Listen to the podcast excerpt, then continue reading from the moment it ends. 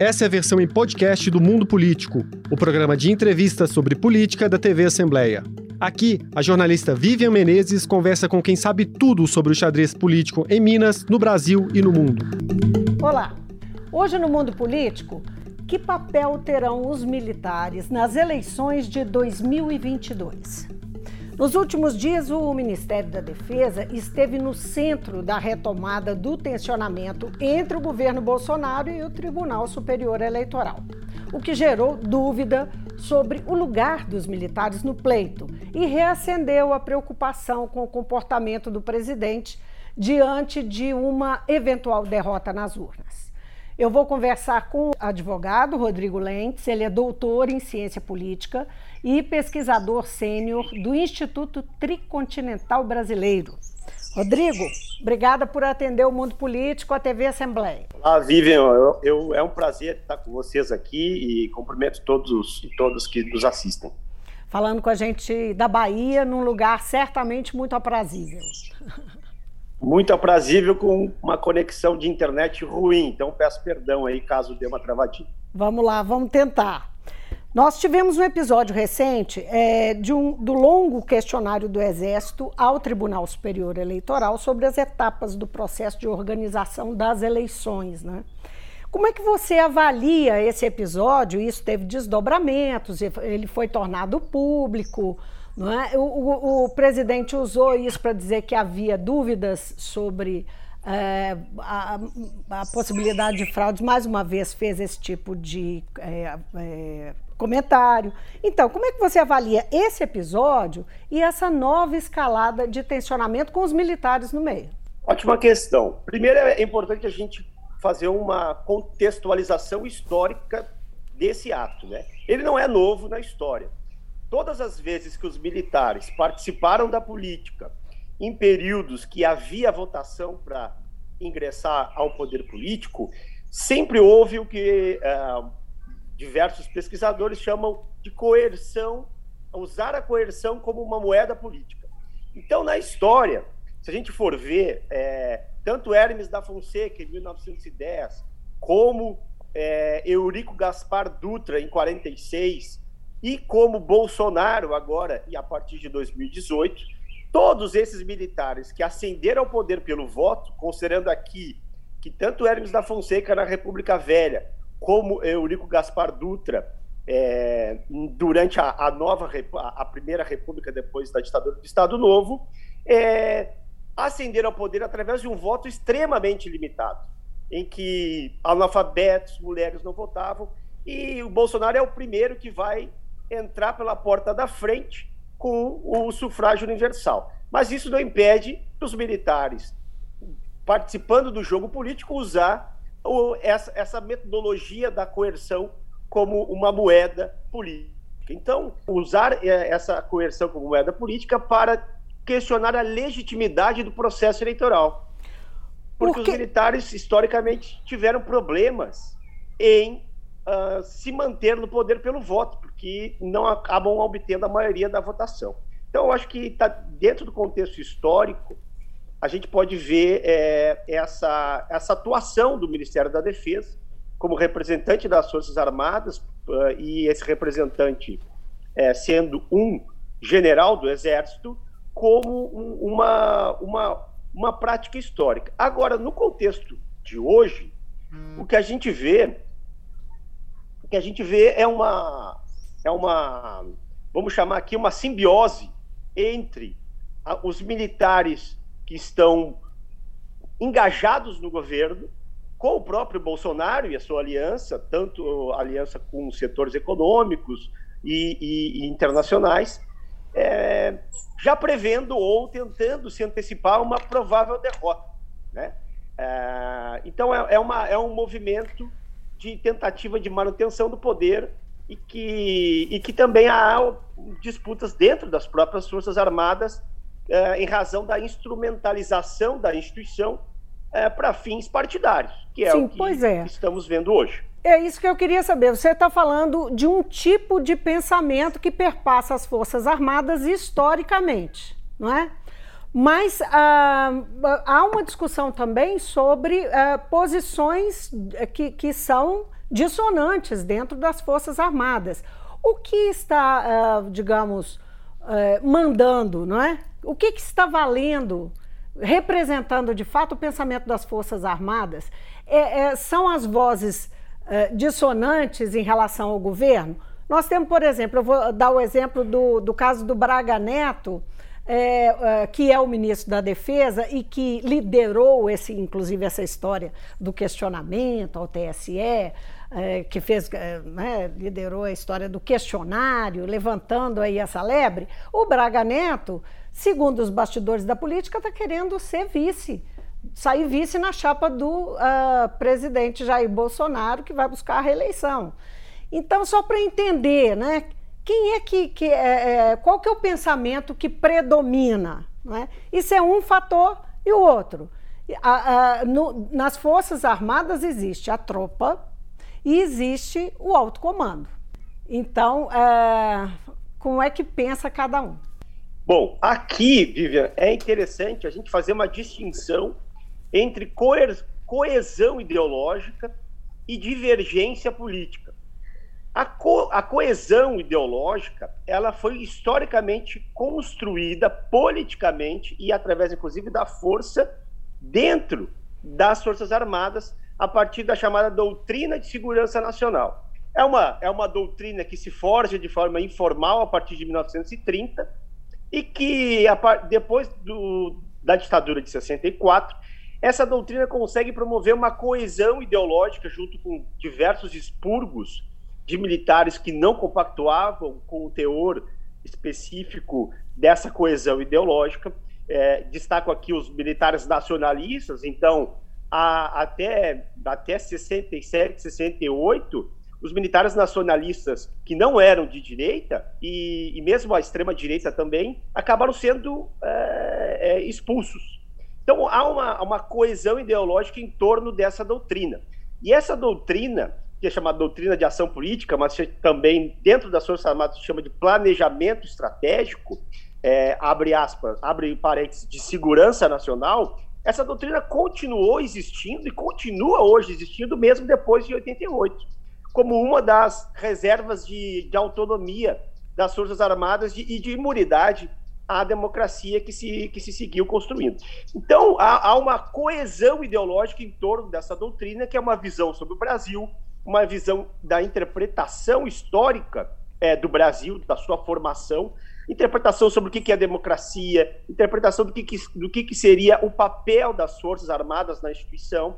Então, isso há uma coesão muito grande é, entre todos os membros das Forças Armadas, porque é, isso é próprio da própria organização militar. Só para clarear, são as divergências. Só, só antes que você conclua, explicando o que é divergência política do que, do que é ideológico, você citou aí ah, alguns aspectos, o que, que é democracia, o que, o que é.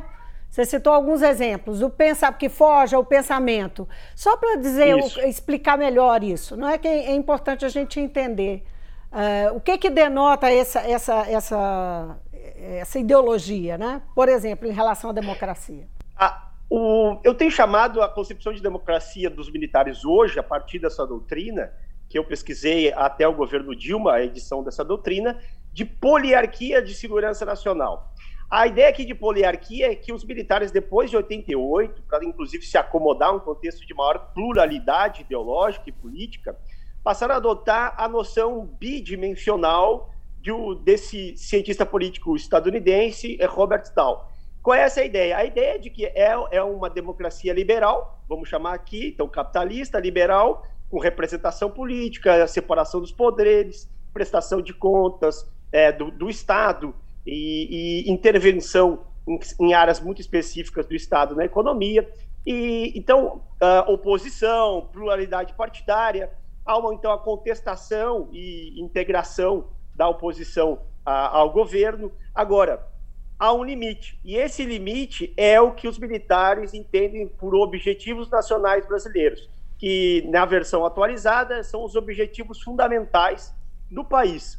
E esses objetivos fundamentais incluem, por exemplo, um conservadorismo cristão como hegemonia, é, uma hegemonia é, é, vamos chamar que, que não seja a do nacional trabalhismo, é, um, uma concepção de ameaça que, que, que trabalha com a ideia de prevenção. E tudo isso, Vivian, é muito é descrito na doutrina de forma muito clara. Então, o governo, então há o governo, há as instituições, os interesses de Estado e as, os interesses nacionais. As Forças Armadas acabam sendo, dentro de, das várias esferas de poder nacional, a, a, vamos chamar aqui os guardiões eles, eles têm realmente esse sentimento, de uma forma, pelo menos geral, esse sentimento de que em eles termos... estariam acima do resto da população do país, no sentido de que eles são os guardiões? Isso, isso é uma, uh, uma percepção. Gente, quando a gente, isso, quando a gente observa é, esses militares que divergem, os que são governistas, bolsonaristas, os que não são, quando a gente ouve eles falando sobre a instituição Forças Armadas, todos eles têm o mesmo discurso. As, a, as Forças Armadas são apartidárias, mas são políticas. As Forças Armadas são instituições de Estado e são instituições permanentes. Então, quando, quando o Exército diz que foi fundado lá na Batalha de Guararapes, antes mesmo da fundação do Brasil, ou seja, mesmo antes da independência, é, isso, e isso iniciou desde cinco, da década de 50, ou seja, durante um período democrático, considerado democrático à época, ele está dizendo que ele é anterior à própria nacionalidade. Ele é anterior, inclusive, ao próprio povo. Então, ele se coloca em nível superior, sim. Né? E só que de uma, como fosse uma reserva. Então, a gente pode lembrar, por exemplo, Mo, o, o, general Mourão, quando, aí lá no, no final de 2017, é, ainda na ativa, foi fazer uma palestra é, numa loja maçônica, fardado, devidamente fardado, representando o alto comando, justamente descrevendo a metodologia de tutela dos militares é a dessa doutrina de segurança nacional a respeito da instabilidade política e dizendo, olha, vão ter que fazer alguma coisa, se não fizer nós vamos intervir, porque nós é o nosso papel.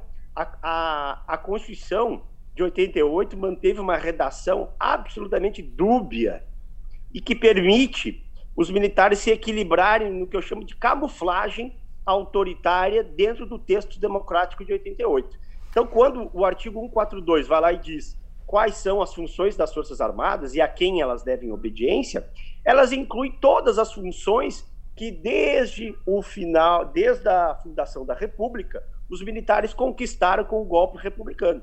Então, essa função de uh, garantia da lei e da ordem, que manteve a, que manteve depois de 88 as polícias militares. As polícias militares são militares estaduais, subordinados ao exército, também subordinados ao governador, de uma, mas de uma forma muito mais é, branda e, e, e, incontrolável do que o, o, próprio exército, que controla o ensino, controla a disciplina, controla a, a, inclusive a justiça, o judiciário militar. Uhum. Então, há uma a lei e a ordem. A segunda é a garantia das instituições, ou seja, desde Vivian, desde 1930 e 1930 foi criado o Estado Maior do governo provisório. provisório.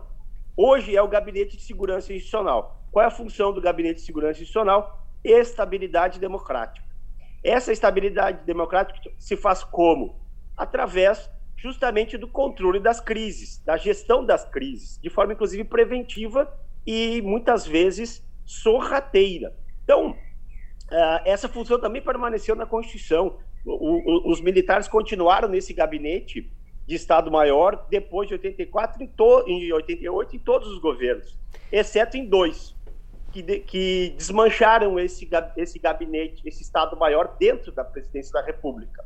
Collor de Mello e Dilma Rousseff. Casualmente, os dois que acabaram não terminando seu mandato é, de 89. Há um dispositivo, um dispositivo dentro hum. da presidência da República específico para essa função das Forças Armadas.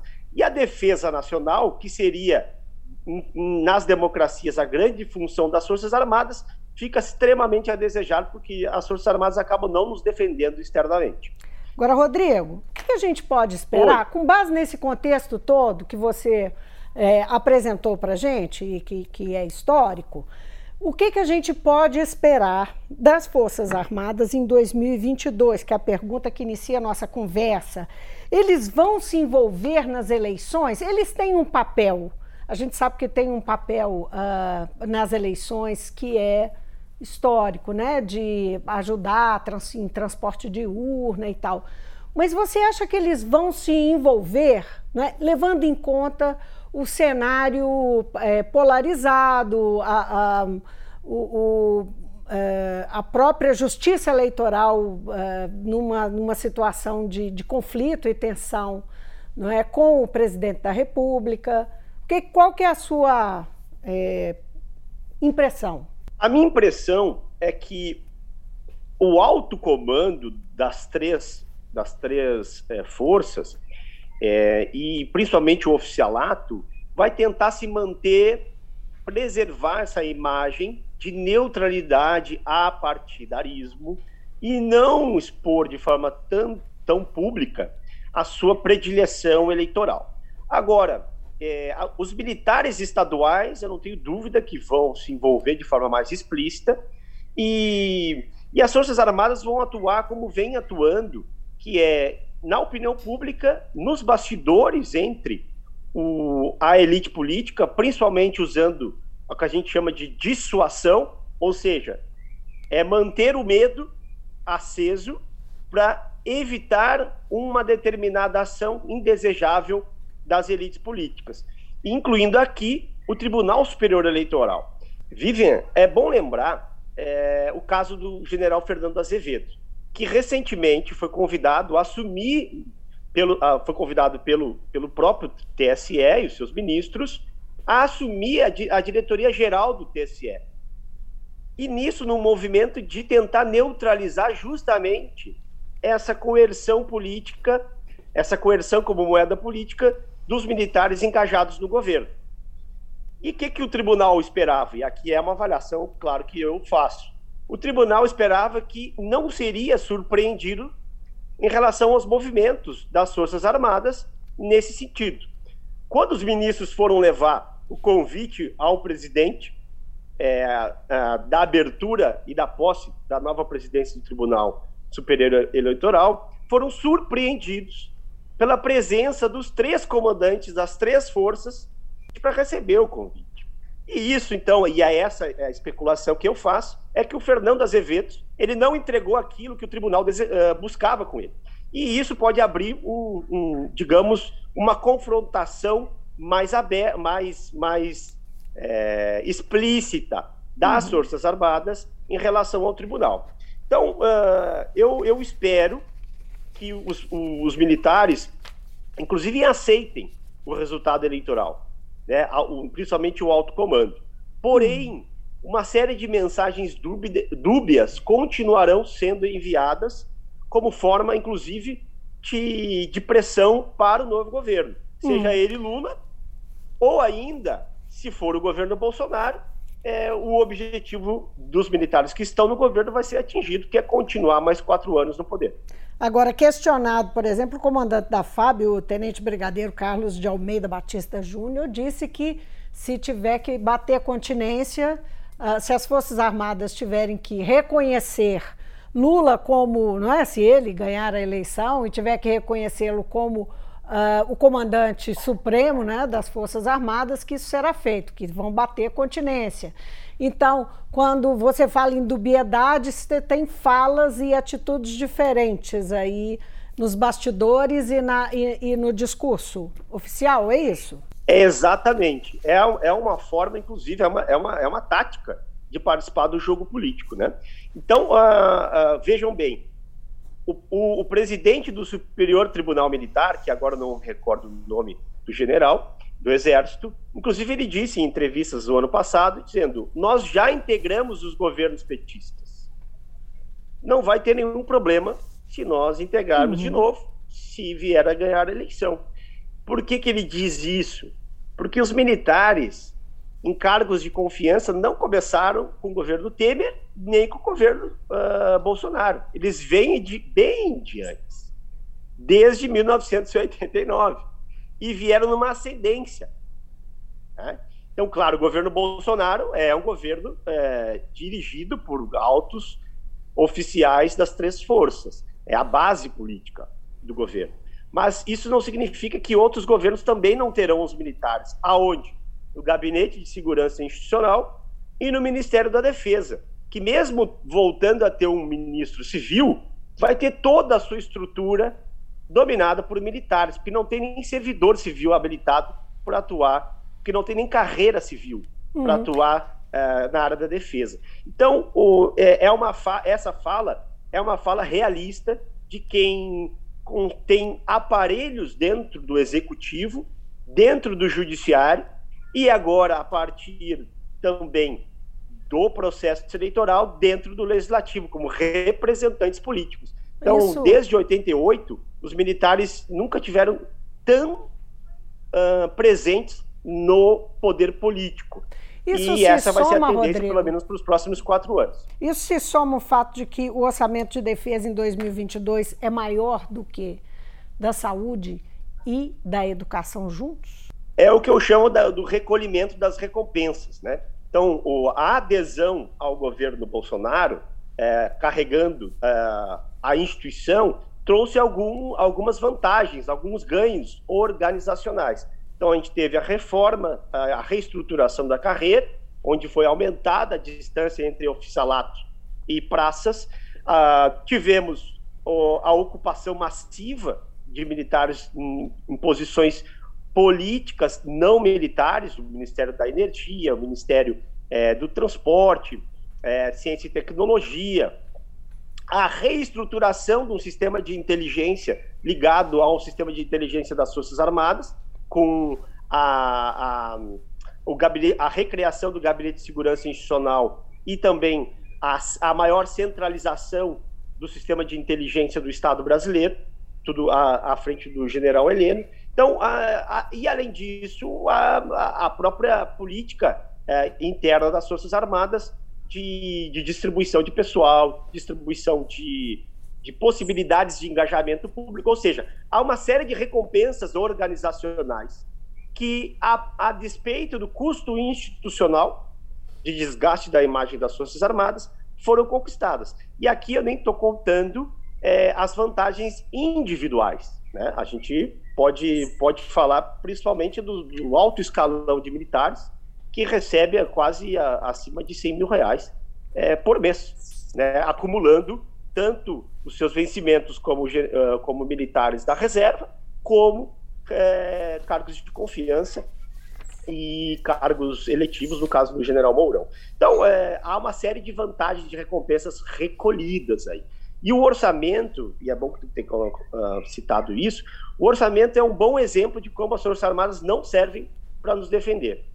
Os países da OCDE, que o Brasil tanto deseja entrar, eles é, o, o, o, gasto do orçamento com pessoal, ou seja, com despesa de, de, de contratações, ele é, no mínimo, o, a, a, metade que o Brasil gasta. O Brasil gasta mais de 80% do seu orçamento de defesa só para pagar militares da ativa e militares da reserva. Só para a gente finalizar, para fazer um fecho aí nessa sua fala, né, é, no geral dela, Rodrigo, a sociedade civil brasileira tem com que se preocupar em relação à, à presença dos militares no poder e com o ano de 2022 e como que eles podem atuar? Eu acho que tem que se preocupar sim, mas também não pode sentir medo. Né? É, a, a, gente tem um trauma muito grande é, em relação à impunidade do, do terrorismo de Estado de 64.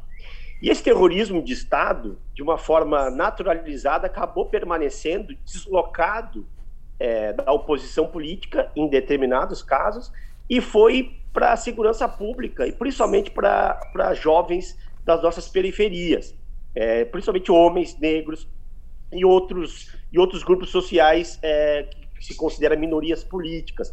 O fato é que é, há um grande trauma, e um trauma justificado, e que gera medo. Só que não, é, e é justamente essa, é, essa noção de medo é que deve ser, ser rompida. E para ser rompida, Vivian, a gente precisa fazer um teste de realidade. A gente precisa deixar de reproduzir o que eu chamo de discurso laudatório, de que os militares são instituições de Estado, que os militares são apolíticos, que os militares é, não são, na sua maioria, bolsonarista, e pegar e fazer esse teste de realidade para reformar as instituições do, das Forças Armadas e, principalmente, assumir, assumir como uma demanda política pública os assuntos de defesa, incluindo aí a política militar. Enquanto a sociedade civil não tomar consciência de que isso é uma demanda dela e uma demanda dela de mais alta relevância, que implica em toda a organização do Estado Nacional e da própria sociedade nacional, é, a gente vai continuar, digamos, sempre correndo atrás dos acontecimentos e sendo surpreendidos. Então, ela tem que ser, é, é, ela e, tem que ser e, autora disso. A sociedade tem que ser autora.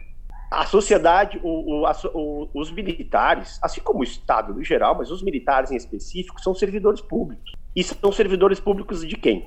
Do povo. E o povo se organiza a partir da sua sociedade civil, a partir dos seus partidos políticos e a partir das suas instituições. Né? Então, uh, o, o, quem, quem comanda as Forças Armadas, ou deveria comandar uma democracia, é a sociedade e as suas organizações, e não o inverso. Né? Então, fazer essa, é, essa, essa conscientização e levar isso para ação é fundamental e, e imprescindível, eu diria, é, para a nossa atualidade e nosso curto e médio prazo, porque os militares não vieram para sair tão cedo. Rodrigo, muitíssimo obrigada por essa conversa, viu? Mesmo a internet fraca, a conversa foi ótima. Muito obrigado, Vivian. Eu agradeço o convite. Foi um maior prazer aqui participar com vocês.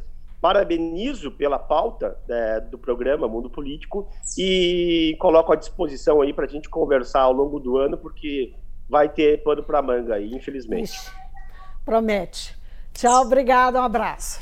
Tchau, tchau. Eu conversei com o advogado Rodrigo Lentes. Ele é doutor em ciência política e pesquisador sênior do Instituto Tricontinental Brasileiro. Nosso assunto: o papel dos militares no país e nas eleições de 2022.